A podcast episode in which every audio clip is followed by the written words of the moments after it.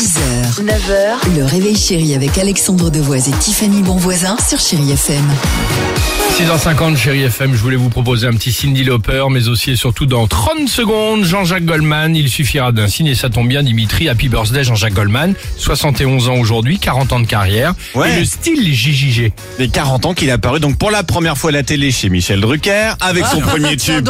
Il suffira d'un signe. Et la question qu'on lui a posée c'est mais comment tu vas t'habiller pour ta première télé? Donc le fameux look est apparu de la première euh, fois, la chemise blanche, la cravate, cravate en cette- cuir, là, la cravate en cuir, cette petite coupe de cheveux. D'où ça vient J'ai retrouvé une archive de Lina, donc de 82, une des premières interviews de Goldman. Il explique tout. Vous allez voir, il est pas allé chercher très loin au final. Il y a mal. des gens qui m'ont dit ouais, c'est bien ce que vous faites, mais qu'est-ce que vous allez avoir comme look Je les ai regardés un peu atterrés. Un look, là, c'était vraiment le ciel me tombait sur la tête. Et bon, la date est arrivée de la première télé. Alors, comme je savais pas quoi faire, euh, bon, je me suis lavé les cheveux pour faire plus propre. Je me suis mis une chemise propre, une cravate parce que quand même la télé. Et puis j'ai appris après, avec stupéfaction, que j'avais un look.